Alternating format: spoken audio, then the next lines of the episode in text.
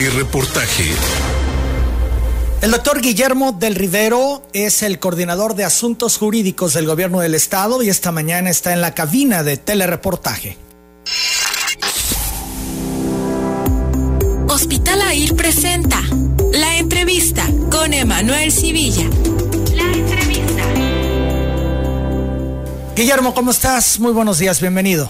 Don Emanuel, muy buenos días, un gusto saludarte eh, aquí en, las este, remodeladas instalaciones que tenemos de telereportaje. Igual saludo a tu equipo de trabajo y al amplio auditorio de telereportaje. Importante lo que ocurrió ayer con nueve votos a favor y uno en contra. La Suprema Corte de Justicia de la Nación validó la reforma constitucional propuesta por el gobernador Adán Augusto López, que tiene el propósito de reducir el 50% el financiamiento a los partidos políticos. Durante su ponencia, el ministro Jorge María Pardo indicó que en el artículo 116, fracción 4, inciso G de la Constitución Federal, dispone que la legislación estatal electoral debe garantizar que los partidos reciban de manera equitativa financiamiento público para sus actividades ordinarias permanentes, por lo que se desprende que no establece que las prerrogativas para partidos sea igualitario, sino que se señala que debe ser equitativo. Mencionó que se buscaba la invalidez del párrafo primero del inciso A de la fracción 8 del apartado A del artículo 9 de la Constitución de Tabasco, reformada en octubre de 2019, que señala la ley establecerá los presupuestos, requisitos de procedencia y el trámite del sistema de impugnación a los partidos políticos, pero los argumentos fueron infundados. Las entidades federativas tienen libertad de configuración en este punto siempre y cuando se cumpla con la Constitución Federal y la Ley General de Partidos Políticos. Finalmente, de igual forma, se estiman infundados los argumentos en los que señalan que no existe certeza sobre qué financiamiento deben recibir los partidos políticos, ya que se deja de lado su distinción. Lo anterior, toda vez que el legislador se refiere al financiamiento público local y de ninguna manera pretende regular el federal, como se advierte del propio acápite del artículo 9 de la Constitución Política del Estado de Tabasco, que señala que en el Estado de Tabasco que el Estado de Tabasco es libre y soberano en lo que se refiere a su régimen interior de conformidad con la constitución para política quienes no Estado. somos abogados. Es, son términos, pues, tan tanto cuanto complicados. Pero la idea de que estés aquí, Guillermo, es de que nos comentes el alcance de esta resolución de la Corte.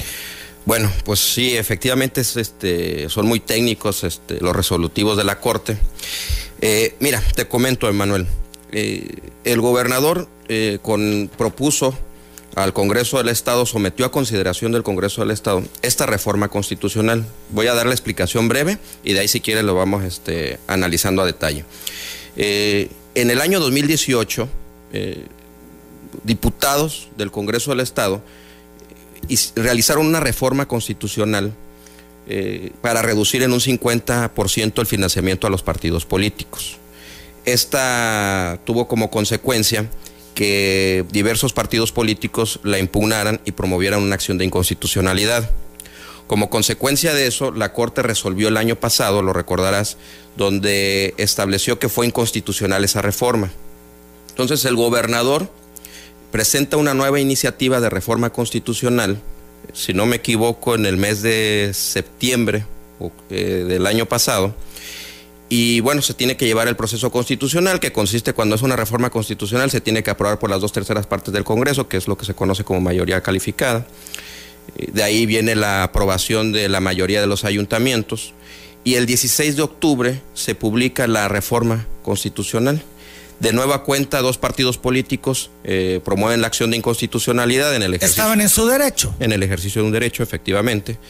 Eh, no lo compartimos. Eh, también el gobernador, eh, a través de la Coordinación de Asuntos Jurídicos, pues realiza la, defensa legal ante la Suprema Corte. Y el día de ayer, la Suprema Corte de Justicia validó la reforma que realizó el gobernador. ¿En el sentido de qué? De que, a como estaba anteriormente, se redujeran en un 50% las prerrogativas de los partidos políticos. Son las 8 de la mañana, 29 minutos. Esto marca un precedente porque a nivel federal no se ha podido lograr. López Obrador no pudo en San Lázaro. Se puede aquí en Tabasco. Es correcto, yo lo veo así. Mira, eh, Estamos ante una nueva etapa y lo hemos dicho en diversas ocasiones. Es una nueva era de austeridad republicana, donde no nada más en este caso eh, tiene que ver con el tema de los recursos económicos. Esto representa para, para Tabasco, para los tabasqueños, un ahorro aproximado de 50 millones de pesos anuales. Tiene que ver, con una, tiene que ver también perdón, con una cuestión moral. Es uno de los compromisos que tuvo en su momento el gobernador del estado y lo tuvo ¿por qué? ¿Por qué hizo ese compromiso el gobernador? Porque escuchó a los tabasqueños, esa es la realidad, eh, no fue una ocurrencia. Los tabasqueños no están contentos con tener, eh, con un desfalco hacia los partidos políticos. Entonces, bueno, pues es un primer paso importante y sí, yo creo que sí marcamos un precedente a partir del primero de julio del 2018, eh, porque somos el primer estado que realiza esta reforma constitucional. Pensándolo en el proyecto de la cuarta transformación. Ahora, con esto que ocurrió, con este criterio que marca la Corte, ¿podrá en San Lázaro meterse al tema, si así lo considera Morena, con alguna iniciativa como se presentó en su momento y no prosperó? Mira, son dos temas diferentes, si bien es cierto que tiene que ver con el financiamiento de los partidos, pero aplican reglas diferentes. ¿Por qué? Porque aquí eh, donde la Corte respeta el resolutivo es en el sentido de que las entidades federativas tienen una libertad eh, configurativa. ¿En qué consiste esto? Que podemos legislar a nivel local eh, en el tema del, del, financiamiento de los partidos políticos nacionales, no en el tema de partidos políticos locales, que fue una de las causas por las cuales en su momento la Corte invalidó la anterior reforma que se había presentado. Son las 8 de la mañana, 31 minutos. Los partidos inconformes tienen otra instancia o ya no hay más que hacer. Esto es lo que determina la Corte, se tiene que acatar. Es correcto. Ya lo que determinó la Corte, aquí ya no hay otra instancia. Eh, fue la Suprema Corte de Justicia de la Nación. Lo decías en en la nota informativa hace un momento por una abrumadora mayoría de nueve de, de, los diez ministros que estaban presentes, porque hubo un ausente, son once ministros, eh, votaron a favor de la validez de la reforma constitucional del gobernador Adán Augusto. 8 de la mañana, 31 minutos. Los partidos políticos han sido insistentes en que esto tiene que ver para terminarlos de aplastar. Esto es quitarles el oxígeno, quitarles recursos. Tú decías, el gobernador escuchó a la población, a los tabasqueños en campaña y llevó a cabo esta eh, reforma para un tema de austeridad y en congruencia con lo que le dijeron los tabasqueños. Sin embargo, los partidos dicen que no es así, que lo que tratan es de pegarle a la democracia, que los partidos requieren recursos. Mm, falso, y te voy a dar, decir dos, dos motivos por los cuales no coincido. El primer motivo es lo decías en la nota y lo decía el ministro ponente, aquí hay una cuestión que tenemos que respetar, que es del artículo 116 constitucional y el artículo 52 de la Ley General de Partidos Políticos. Y es el tema de que estas prerrogativas o, el financiamiento de los partidos políticos es equitativo. Eh, si lo ve, si pensamos que, que Morena, que es la, el partido político que, que tuvo como candidato a nuestro actual gobernador, es el partido que más sufre la consecuencia del recorte. ¿Por qué? Porque es, el partido que por el número de votos alcanzado tiene derecho a mayor prerrogativas. Sin embargo, en comparación con los otros partidos, por cómo tuvo la votación, es muchísimo más lo que recibirá Morena. Así es, pero fue una decisión de los tabasqueños. Y en segundo lugar, te quiero dar un ejemplo muy concreto. Tú recordarás que un servidor, el de la voz, eh, fue representante electoral precisamente En, el, pasado proceso. Yo tuve la oportunidad de fijar el posicionamiento de Morena ante el Consejo Local del INE el día primero de julio del año 2018. Y en ese posicionamiento lo dije y son, fue, fue público. El gobernador, el presidente Andrés Manuel López Obrador y el gobernador del estado encabezaron la coalición que menos dinero recibió. Y ahí están las consecuencias eh, del primero de julio, o los resultados del primero de julio del año 2018. Al final es un tema de dinero. no es un tema de dinero. Yo creo que no es un tema de dinero. 8 de la mañana, 34 minutos. Entonces queda en firme lo que ya venía aplicando el gobierno del Estado en cuanto a generarle los recursos al IEPC para darle a los partidos. No habrá un peso más del 50% que le corresponda. Así es. También ahí eh, recordar que, bueno, la, la fórmula que eh, deriva de la reforma constitucional la tiene que aplicar el Instituto Electoral. El Instituto Electoral ya emitió un acuerdo el año pasado, octubre o noviembre, octubre del año pasado, eh, y tiene que mandarla a la Secretaría de Finanzas para que se considere en el presupuesto de egresos del año 2020, que es el actual.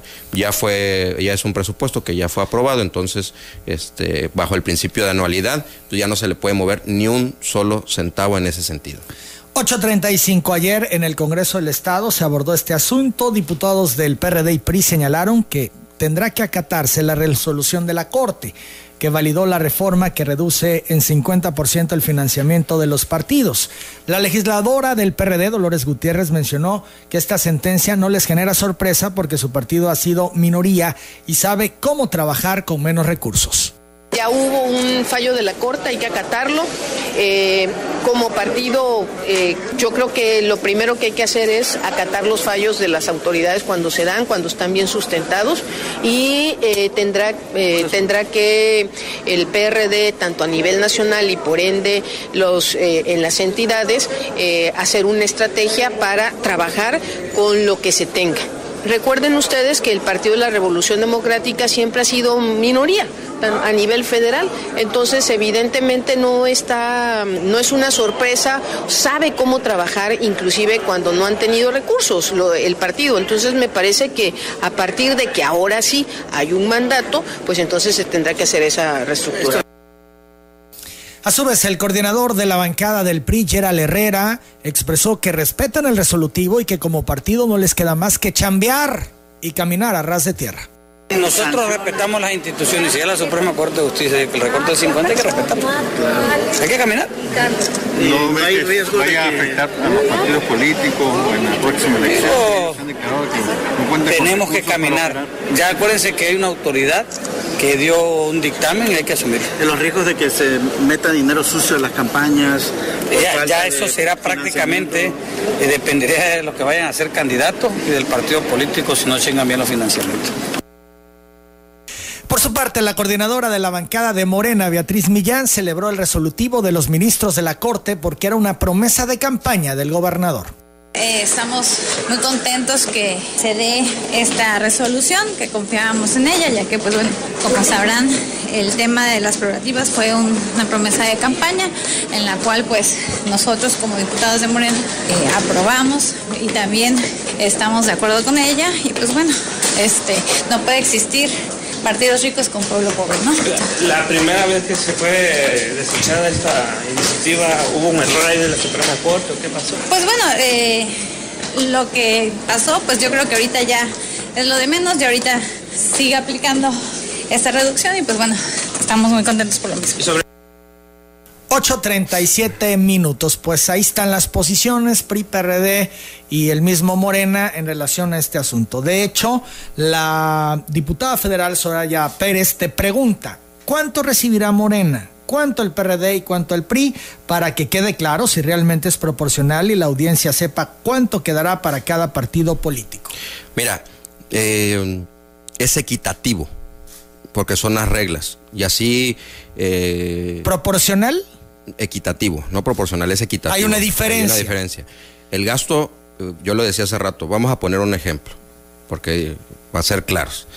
Son, eran alrededor de 100 millones de pesos y poniendo un ejemplo, por Morena accede a, más recursos efectivamente, eh, el PRD accede a más recursos que el propio PRI, porque el PRI quedó en un este en un lejanicísimo tercer lugar de, la coalición que encabezó el gobernador Adán Augusto López Hernández, en este caso de Morena.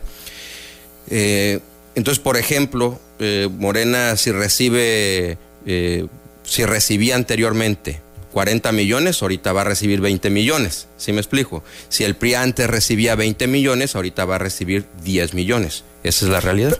las cifras no las traes. Tengo aquí el, el acuerdo del Consejo Local del INE y que sería muy interesante conocer las cifras exactas para tener el parámetro, porque, bueno, el PRI de por sí traía ya broncas, tienen un tema de laudo que les están descontando un recurso, tienen, hasta donde yo eh, tenía entendido, eh, adeudos eh, diversos y entonces vienen arrastrando una serie de cosas y ahora esto pues les pega directamente en su operación. Son problemas internos de cada partido político y ellos tienen que saber cómo lo resolviendo. El PRI va a recibir de acuerdo al, al, acuerdo del Consejo eh, Estatal del, del, Instituto, del IEPCT, del Instituto Electoral y de Participación Ciudadana de Tabasco, 7.736.325.96 PRD 8.166.998. Partido Verde 6.110.000 y Morena 26.168.000 pesos. La diferencia muy pronunciada. Pero hubiera sido, eh, seguiría existiendo esa diferencia pronunciada. con el 100%. Con el 100%, efectivamente. Esa es la realidad. Pero parece que algunos actores no lo han entendido. Yo lo decía hace rato. Eh, que nos explique entonces la diputada federal cómo le hizo la coalición que menos dinero recibió y que la encabezaron eh, en, el plano nacional Andrés Manuel López Obrador y en el plano local Adán Augusto López Hernández, para haber sido, por ejemplo, en Tabasco, el gobernador más votado en la historia de Tabasco. Y aquí también quiero aprovechar esta frase que estoy diciendo, bueno, no, no frase, eh, un hecho, eh, porque no lo estoy diciendo como dice la frase alabanza en boca propia, es este vituperio. Lo estoy diciendo como una consecuencia de si el gobernador es el más votado en la historia de Tabasco. ¿Por qué la gente votó por él? ¿Por qué vota por los candidatos? Tiene que ver mucho con sus propuestas. Entonces el gobernador hizo esta propuesta que se encuentra totalmente legitimada por la sociedad tabasqueña, por el pueblo de Tabasco la lleva a cabo y aún así parece que como esa frase de que no entienden que no entienden, fueron y realizaron una impugnación. Las consecuencias, yo te aseguro, no van a estar eh, principalmente en las prerrogativas que reciben los partidos políticos. Las consecuencias es que la gente, como dice la frase, anota y vota. La gente sabe cuáles fueron los partidos políticos que impugnaron para que no procediera esta reducción, que fue pareja para todos los partidos políticos, insisto. Este, y ayer la Suprema Corte, por una abrumadora mayoría, la declaró constitucionalmente válida. ¿Satisfecho, Guillermo? Eh, creo que el gobierno de Tabasco, eh, pues es una iniciativa del gobernador el gobernador este ¿Has hablado con él? ¿Te dijo algo al conocer el resultado, este resolutivo? Sí, ayer estuve con él. Eh, pues nada más eh, los, los pormenores de la resolución lo platicamos brevemente. Eh, y bueno, pues... ¿Contento estaba? Pues es que es este una... ¿Resolutivo? yo también recordaría que el gobernador es, es abogado. El gobernador tiene muchísima experiencia legislativa, él fue diputado local, diputado federal, senador de la República, entonces él arrastra el lápiz, como coloquialmente decimos, y él estuvo involucrado en este tema, porque fácil hubiera sido que cuando la Corte eh, resuelve la inconstitucionalidad el año pasado, pues se quedara ahí y no y no se procede y no y, dijéramos pues ya se declaró inconstitucional ya ya se dio la batalla y ahí termina no pero el gobernador agarró, eh, eh, analizó el resolutivo de la Corte y arrastró el lápiz y presentó una nueva iniciativa y bueno, ya sabemos cuál es la, el resolutivo, ¿no? Pues yo agradezco mucho tu presencia esta mañana, era importante conocer bien el alcance y eh, tener claro, ¿no? De esta resolución de la Corte que, insisto, marca criterio y que pudiera ya aplicarse en otros estados si los gobiernos o los congresos así lo deciden. Así es una cuestión de voluntad y si escuchan a la ciudadanía, yo creo que... Tabasco es el primer estado. Ya había existido una reducción de prerrogativas en Jalisco en el 2017 si no me equivoco, 2016. Es el primer estado que sí lo hace a, raíz de la elección del primero de julio del 2018. 843, Guillermo del Rivero, muchas gracias. Al contrario, Manuel, un gusto haber estado aquí en tu cabina y un fuerte abrazo otra vez a, tu auditorio. Es el coordinador general de eh, asuntos jurídicos del gobierno del estado. Yo hago la pausa, vuelvo con más información. En Eléctrica Silva tú siempre encontrarás un